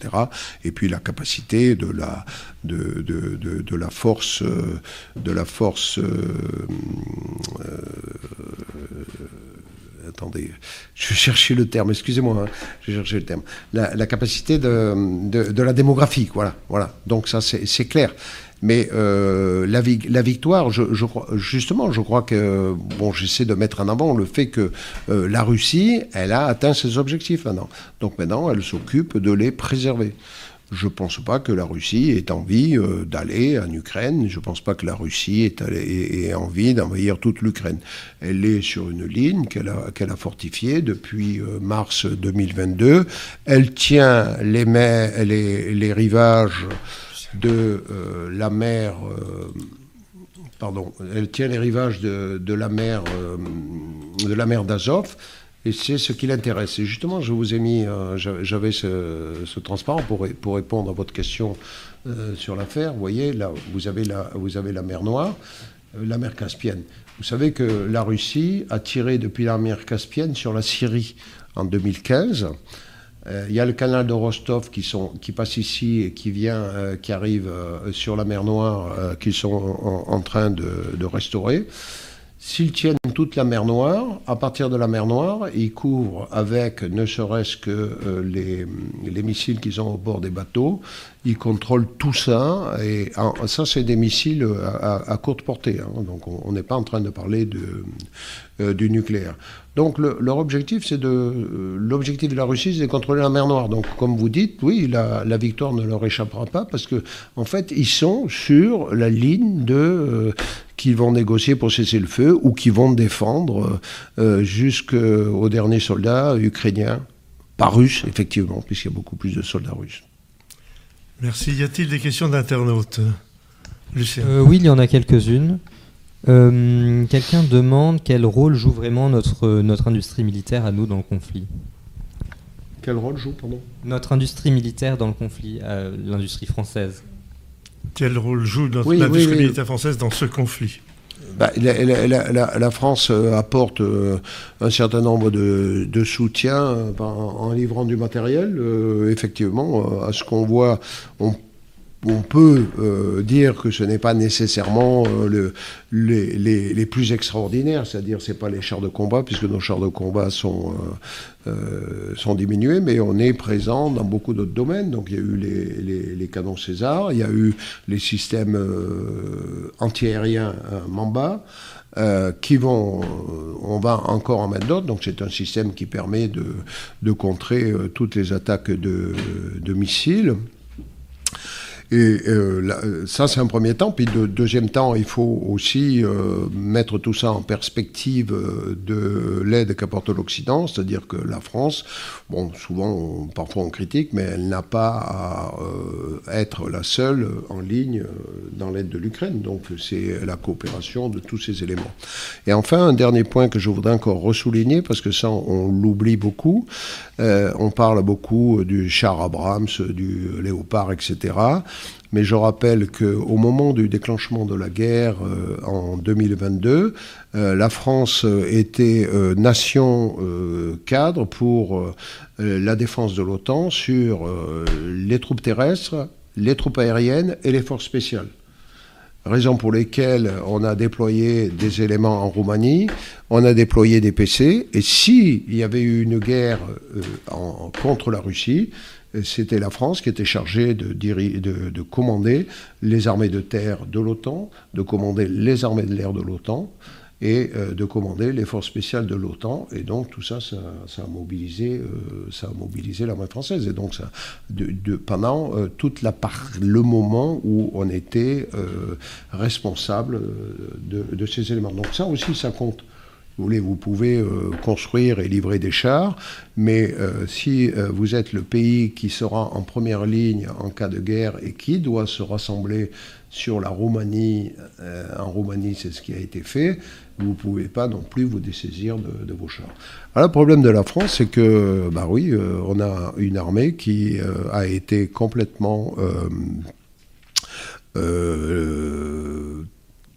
très gravement laminée dans ses capacités de défense solaire, dans ses capacités de chars, puisque on est passé de 450 chars en, quelques années à moins de 200, c'est ça? À moins de 200 chars. Donc aujourd'hui, quand on dit pourquoi la France ne livrerait pas des chars Leclerc, ben oui, parce que la France, elle a pour mission de, tenir son rang dans l'OTAN, et que l'OTAN, c'est la deuxième ligne, parce que tous, tous les gens qui ont livré de l'armement, c'est de, des stocks de, l'époque soviétique. C'est des, vieux, des vieux matériels qui étaient mis un peu sur la touche, ou alors c'est des matériels comme les F-16 qui vont être livrés euh, dont euh, que les pays livreront quand ils auront l'assurance que les États-Unis leur livrent des F-35 pour les remplacer. Euh, mon général, avant de donner la parole aux, aux, orateurs, aux, internautes, mon général. Mon général, la relance du conflit israélo-palestinien ne va-t-il conduire à un énuissement très sensible du soutien militaire américain qui va bien sûr préférer de soutenir Israël pour des raisons historiques, culturelles, religieuses, bref. Et donc, à terme, est-ce que cela ne va pas amener le président Zelensky et Vladimir Poutine plutôt que prévu à la table des négociations s'il n'y a plus ce soutien massif américain? Oui, c'est une idée, euh, c'est une idée intéressante à creuser. Mais bon, euh, euh, le, Hamas a attaqué d'une façon assez diabolique, massive, mais c'est pas une façon militaire d'attaquer, c'est. Donc c'est du terrorisme, d'attaque sur les villages, etc. Euh, je pense que les, euh, Israël est en mesure de faire face à la capacité militaire du Hamas. Euh, sans nécessairement le, soutien américain, sauf un soutien renseignement et forces spéciales. Le déploiement euh, du groupe aéronaval américain, ils en ont quand même huit, donc ils peuvent en déployer un là, ça mange pas de pain. Ah, oui, il y en a deux dans le Pacifique, il y en a un là, bon, il en reste quand même cinq sous la main. Et euh, je ne vois pas ce qu'ils vont apporter de plus. L'aviation, euh, l'aviation israélienne sur Gaza, ça fait euh, 40 km de long sur, euh, sur 10 de large. Bon, c'est c'est à la portée d'une ou deux escadres d'avions. c'est pas la peine d'avoir tout un groupe aéronaval. Donc là, on est dans, avec le groupe aéronaval, on est dans la gesticulation politique diplomatique militaire. Et d'ailleurs, tu sais bien que euh, beaucoup de pays veulent avoir un, porte-avions. Moi, je vois pas très bien à quoi ça sert militairement parlant, mais ça sert surtout à faire de la diplomatie et à faire, et à faire peur. Donc, pardon, pardon. Donc, euh, euh, je ne pense pas que euh, les États-Unis vont vraiment s'épuiser à soutenir Israël et que, et que Israël aura, besoin, aura réellement besoin des États-Unis, sauf de l'industrie de défense américaine pour avoir des munitions, des missiles et peut-être des systèmes anti-missiles pour renforcer le, le dôme de fer. Merci. Je vais passer la parole à David Josselin qui la souhaite, mais juste, je voulais vous dire que ce soir, nous parlons surtout de l'Ukraine. Hein. C'est le conflit ukrainien. Evelyne Josselin. Oui, euh, pour rebondir sur la question de. parlez bien, parlez bien dans le micro. Parce que... Pour rebondir sur la question qui vient d'être posée, euh, je voulais demander euh, au général s'il savait de quoi Poutine, qui a reçu les dirigeants du Hamas en début d'année 2023 à Moscou, euh, si Poutine, qui est irréprochable et, dans son bon droit, j'ai bien compris, euh, de quoi est-ce qu'ils ont pu parler? Est-ce que vous savez?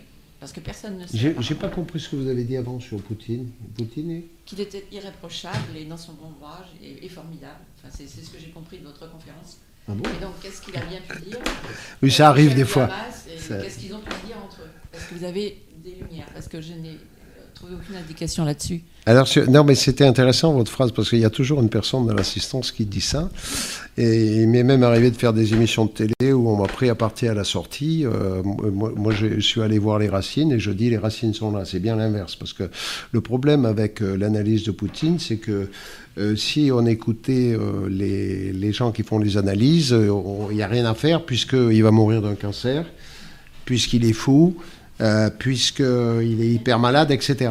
Non, euh, moi je veux prouver qu'il euh, est, il, a, il, a, il a bien monté son affaire et que, si vous voulez, puisque nous, nous sommes occidentaux, on a du souci à se faire et qu'il faut qu'on bosse. Et dans les états-majors.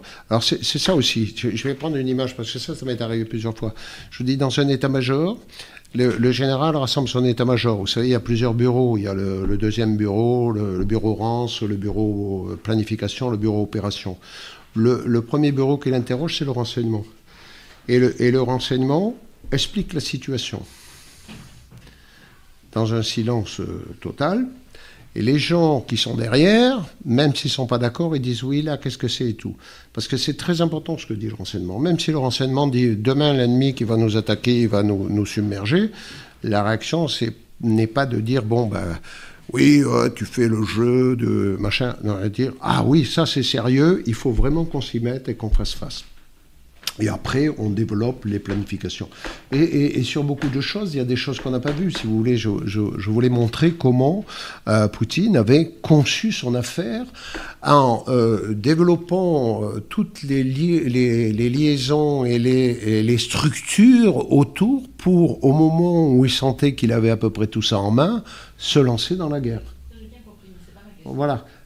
Oui, non, mais je, reviens là-dessus. Et, donc, euh, votre question. Euh, ah, ben oui, du coup, je l'ai oublié. Hein, Qu'est-ce que Poutine et le Hamas Je ne sais pas. Je ne sais pas. Non, on va passer aux questions d'autres questions des internautes. Merci, Evelyne. Non, non, mais je voulais, je aussi laisser. Je, peux Vous savez que j'essaye de limiter les conversations parce qu'il y a d'autres personnes. Vite fait. Je, je, je, subodore que justement, dans la stratégie de Poutine que je vous ai développée, qui que ce soit qui est opposé à l'Occident est bienvenu pour discuter avec lui. Donc, ils ont dû peut-être discuter de ça et autres, mais qui que ce soit. Donc, on a vu Corée du Nord, Venezuela, etc., etc. À partir du moment où le gars il dit Moi, je suis anti-occidental, il venez discuter avec moi, on va voir ce qu'on peut faire. Et c'est ça le problème. Lucien, une question des... Merci, merci à tous les deux. Une question des internautes. Euh, Sur la parole aussi, parce qu'ils sont plus nombreux que nous. Hein. Stéphane Michel demande euh, votre regard sur la situation en Bosnie-Herzégovine et son rapport avec la Turquie. Il demande quelle place pour les catholiques croates. Quelle place pour les catholiques croates? Oui, sur la Bosnie. Euh, je, vais faire un, parallèle avec, euh, la, avec, avec le Kosovo, parce que j'ai été euh, aux, opérations pour diriger le bombardement de, de, la Serbie. Et après, trois ans, deux ans, trois, cinq ans après, je me suis retrouvé en Serbie, en, Serbie, donc au, au Kosovo, et euh, euh, la mission officielle était d'empêcher l'armée serbe de revenir au Kosovo, mais la mission réelle, c'était de protéger euh, les catholiques orthodoxes de, de tous les, kosovars albanais, c'est comme ça qu'on les appelait, c'est-à-dire de tous les musulmans. Et notamment en, 2000, en 2004, il y a eu des pogroms immenses dans tout le Kosovo, parce que les gens sont sortis et sont allés dans les enclaves. Et ils font, et ils font la même chose euh, aujourd'hui, là, depuis, euh, depuis un mois et demi, ces tensions, on parle de permis de conduire, mais c'est, euh, vous savez, de, de, plaque d'immatriculation, pardon, mais c'est toujours la même tension, c'est toujours les Kosovars albanais qui veulent réellement s'emparer de l'ensemble du Kosovo. Et donc, en fait, la situation est la même en Bosnie. bon, je suis allé au mois de juin en, Bosnie, en, Bosnie, justement, mais bon, juste pour, pour d'autres activités que des analyses euh, de front. J'étais euh, du côté des, chrétiens, mais il y a une angoisse euh, énorme de la part de cette communauté vis-à-vis de la communauté musulmane qui tient Sarajevo. Sarajevo, bon, à l'époque de la guerre, c'était c'était une ville un peu cosmopolite. Maintenant, c'est une ville, c'est une ville musulmane, à fond. Et donc, ils ont peur. Ils ont peur parce qu'ils ils disent la, euh, la communauté musulmane se développe à grande échelle euh, et euh, noyautée et aidée par les, institutions comme les, enfin les, les, organisations comme les frères musulmans, comme le Qatar, etc. Et donc il y a une grosse inquiétude dans ce sens. Alors il y a la troisième communauté que sont les Serbes qui se sont mis dans la République serbe, serbes au nord et, qui, eux, ne veulent pas euh, euh, participer ou laisser le gouvernement tripartite qui est installé au Kosovo euh, gérer leurs affaires. Ils veulent gérer leurs affaires eux-mêmes. Donc en Bosnie, on, a, on est en Bosnie là. Hein. En, Bosnie, il y a des problèmes très, très importants qui peuvent se, se, développer. Et si on fait le lien justement avec ce qui se passe en Israël, on a là aussi une communauté musulmane qui, et une communauté chrétienne qui sont proches de l'affrontement. Y a-t-il d'autres questions d'internautes euh, Quelqu'un demande si la France pourrait rejoindre les BRICS. mais, je, peux aussi passer le, microphone à la salle si quelqu'un a une question. Oui, oui. En général, est-ce que vous pensez que ce conflit ukrainien-russe est fait pour affaiblir euh, l'Union européenne ou l'OTAN au niveau militaire ainsi que le- la montée en puissance des BRICS, donc avec euh, la- avec, euh, l'absorption de plusieurs autres pays, affaiblir la monnaie qui est le dollar au niveau mondial? Euh, euh, Donc, là, euh, juste, il y a le verbe que vous avez utilisé est important pour comprendre aussi. Est-ce que ce conflit est fait pour affaiblir ou aura pour effet d'affaiblir? Aura pour effet d'affaiblir. Ah, aura pour effet, d'accord, oui, oui, parce À que, force que, euh, que ça parce que, s'entérine. parce que la, la Russie, son problème, c'était de, comme je vous l'ai dit, de s'emparer de la mer d'Azov et puis, euh, et puis ensuite de, de développer. Par exemple, le- la, la- la Russie, moi, ma vision au départ, c'était de dire, mais la Russie, c'est un épicier. L'épicier, il va pas attaquer l'Europe. Donc, il vend du pétrole à l'Europe. C'est pas son problème d'attaquer l'Europe. Au contraire. Là, il- Alors, euh, donc, le, est-ce que ça va euh, renforcer euh, l'Union européenne? C'est ça? Affaiblir l'Union européenne. Je ne je, je, crois pas que ce soit réellement euh, la, la, la guerre qui l'affaiblit parce que l'Union européenne se, se condense. Je crois que ce sont euh, les décisions que prend l'Union européenne qui vont l'affaiblir. Euh, c'est vrai qu'il y a euh, des sanctions qui, euh, sont des trains de sanctions contre la Russie qui font mal d'abord à l'Union européenne. Et les premiers trains en 2014, ça c'est aussi c'est une anecdote, ça, a tué un certain nombre de, de maraîchers et de arboriculteurs de, la, de ma région, la PACA, parce qu'ils ne pouvaient plus exporter. Ils ont perdu des dizaines de millions parce qu'ils ne pouvaient plus exporter euh, vers la Russie. Et pendant ce temps, la Russie, qui était un pays qui importait euh, plus de 50% de sa consommation de nourriture, c'est-à-dire agricole, aujourd'hui euh, est, autosatisfaisante, à 100% et commence même à exporter des produits agricoles. Donc en fait, les sanctions affaiblissent quand même l'Union européenne. Et puis, euh, le, la deuxième euh, affaiblissement qui, va y avoir sur l'Union européenne, c'est cette volonté d'élargissement euh, qui fait que c'est devenir un, monstre. Euh, euh, volonté d'élargissement, volonté d'intégration des pays qui ne sont pas stables politiquement, comme je l'ai dit. Donc, euh, comment on va gérer euh, la Géorgie si on la fait entrer dans l'Union européenne, même l'Ukraine qui ne sont pas stables politiquement, qui ont toujours des problèmes euh, de, euh, de corruption, notamment pour l'Ukraine, on le voit euh, récemment. Et donc, et puis, il y a un autre problème au sein de l'Union européenne, c'est que je le compare avec les BRICS. Dans l'Union européenne, tout le monde doit marcher droit. Et donc euh, là, ça provoque des insatisfactions et puis de l'inefficacité. Il y a des pays de l'Union européenne qui euh, ne respectent pas ci, ça et le reste. Et donc, euh, euh, voilà, donc il y, a, il y a- il y a- il y a un système de fonctionnement de l'européenne très directif qui va peut-être l'amener à justement s'affaiblir, comme vous dites. Auguste Laurent, vous aviez une question à poser? Mon général, comme vous êtes notamment spécialiste de l'armée de l'air, je voulais avoir votre avis sur le projet SCAF. Dans le cadre de ce projet, un certain nombre d'États européens se sont... euh, Attendez, excusez-moi, j'ai j'ai un, un point On n'a pas entendu. moi, moi on, oui, hein, on n'entend pas très bien. Non, on et moi- j'entends pas très bien. euh, donc, euh, Venez pers- ici, venez ici, bien. venez n'hésitez pas. Non, non, mais c'est nécessaire, moi j'ai pas entendu. Oui, parce que je crois que le micro, le, le haut-parleur ne marche pas. hein. On me l'a déjà dit, c'est pour ça. Allez-y. Mon général, comme vous êtes notamment spécialiste de l'armée de l'air, je voulais avoir votre euh, avis sur le projet SCAF. Dans le cadre de ce projet, un certain nombre d'États européens se sont euh, mis d'accord pour construire ensemble euh, l'avion du futur. Euh, néanmoins, des désaccords de fond semblent persister entre euh, certains États, notamment entre la France et l'Allemagne. Quel est enfin, les intérêts de la France sont-elles en la matière bi- bien défendus et n'aurait-elle pas intérêt, comme elle l'a fait dans les années 80 avec le Rafale, de construire son propre avion de manière autonome? Merci. Je crois que ça va se terminer comme ça, hein, si on trouve l'argent, parce qu'on ne peut pas coopérer avec euh, d'autres pays qui n'ont pas, pas les mêmes, euh, les mêmes objectifs, les mêmes ambitions. Le, le pro- le problème des, excusez-moi, Le problème des, des coopérations d'armement, c'est que euh, il y a une dimension industrielle. Donc les Allemands défendent leur vision industrielle, euh, les Américains sont derrière pour euh, défendre leur, leur vision et vendre, et vendre leurs avions. Et puis la France se retrouve souvent seule à, à, construire ses avions. Et donc la, la, maison d'assaut a beaucoup fait pour la France, parfois sur ses deniers propres, mais elle a fait qui a eu euh, du mal à démarrer, mais maintenant c'est une belle réussite. Et donc là, on va mettre euh, plus de 11 milliards sur l'amélioration du Rafale et 2 à 3 milliards pour produire le SCAF beaucoup plus loin.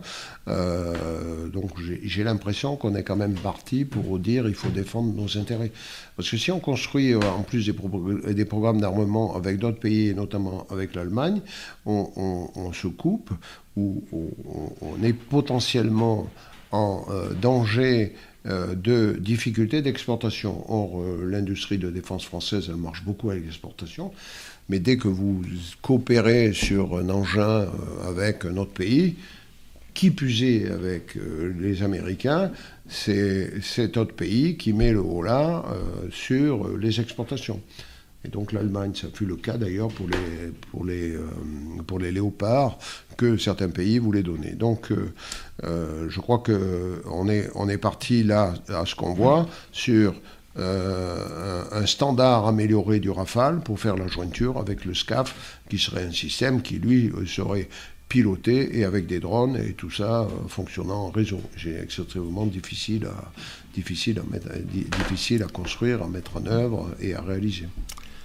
Euh, une question, oui, monsieur Le micro. On, essaie de repasser, la, de repasser la parole aux internautes tout à l'heure. Oui, une, question. Vérifiez que votre micro fonctionne bien. Hein, une question, puisqu'on on parle, de, on parle de défendre les intérêts de la France. Est-ce que finalement, alors c'est vrai que les alliances étant ce qu'elles sont, est-ce que finalement on ne peut pas regretter de, Là aussi, il y a des On n'entend pas, là, on entend derrière. Là, là, là, il y a un problème, oui. Là. Mais pas... Oui, vous m'entendez? Non, mais on entend sur le haut-parleur derrière. Ah, il, faudrait qu'on entende. Oui. Ah oui, non, allez, alors parlez plus fort, s'il vous plaît. Oui, alors j'ai essayé de parler plus fort. Euh, puisqu'on parle des intérêts de la France, c'est quand même une, question qui est légitime, je pense. Euh, alors, ce que je veux dire, c'est que bon, les alliances étant ce qu'elles sont, est-ce qu'on peut quand même pas regretter finalement euh, d'être embarqué violemment dans ce, dans ce conflit, je dirais, euh, de tectonique des plaques, hein, puisqu'on comprend finalement que c'est presque, enfin, c'est un combat entre, entre les États-Unis et, et la Russie qui voudrait, qui voudrait la découper en morceaux. Donc, si je comprends bien, vous vous, interrogez sur le point de savoir si, euh, dans ce conflit, nous n'allons pas être embarqués dans une affaire qui nous dépasse largement et qui risque de nuire à nos intérêts. C'est ça? Oui. En général. Jean-Claude. Oui, mais c'est euh, en quelque sorte comme ça depuis le début, mais euh, c'est le c'est le jeu effectivement des alliances. La la France ne peut pas se politiquement, nos dirigeants ne peuvent pas se désolidariser euh, de l'ensemble de la vision euh, de l'OTAN et de l'Union européenne. Donc euh, oui, nos, nos, intérêts. Ceci dit, euh, euh, nos, intérêts euh, sont étaient au départ justement de dialoguer avec la Russie, mais ce qu'a tenté d'ailleurs le président Macron au départ, mais c'est pas c'est pas lui, c'était largement avant, c'était avant 2014, parce qu'à partir de 2014, on est parti sur une pente où de toute façon on savait qu'on allait abandonner toute idée de, de coopérer ou d'échanger avec la Russie, tout en restant euh, sur euh, les, errements antérieurs en termes économiques, puisque c'est l'économie qui, euh, qui tressait tout ça. Donc en fait, effectivement, nos intérêts, il y a beaucoup de sociétés françaises qui ont déserté la Russie à leur grande dame. Nous avons toutes les sanctions qui font que on est en difficulté économique. tout l'Occident est en inflation. on a on a énormément de problèmes avec cette affaire. Mais c'est la guerre c'est l'un des points importants, c'est que la guerre, elle se passe euh, militairement sur l'Ukraine, et puis euh, dans toutes ces autres dimensions, c'est une guerre globale, comme toute guerre d'ailleurs, sur l'ensemble du territoire euh, européen. Euh, peut-être une dernière question, si nous approchons. Y a-t-il des questions encore d'internautes? Quelqu'un demandait euh, si euh, c'était le moment pour la Chine d'a- d'attaquer Taïwan, mais je crois que vous en avez déjà La parlé. réponse a été donnée, oui. Euh, donc est-ce qu'il y a d'autres questions y a-t-il dans la d'autres salle? questions dans la salle? Bien écoutez, euh, mon général, euh, merci infiniment de cette prestation, d'être venu de nous expliquer aussi clairement et aussi concrètement, euh, nous apporter des explications aussi claires, aussi concrètes que possible sur ce sujet qui paraît souvent euh, intéressant, passionnant, mais un peu, un peu éthéré quand on les entend par des médias qui ne connaissent pas vraiment leur sujet. Là, vous nous avez apporté une vision concrète, précise, sur le, enracinée, j'allais dire, et je crois que nous devons vous en remercier beaucoup. Donc, je- vous demande, De j'aimerais bien vous applaudir. Merci.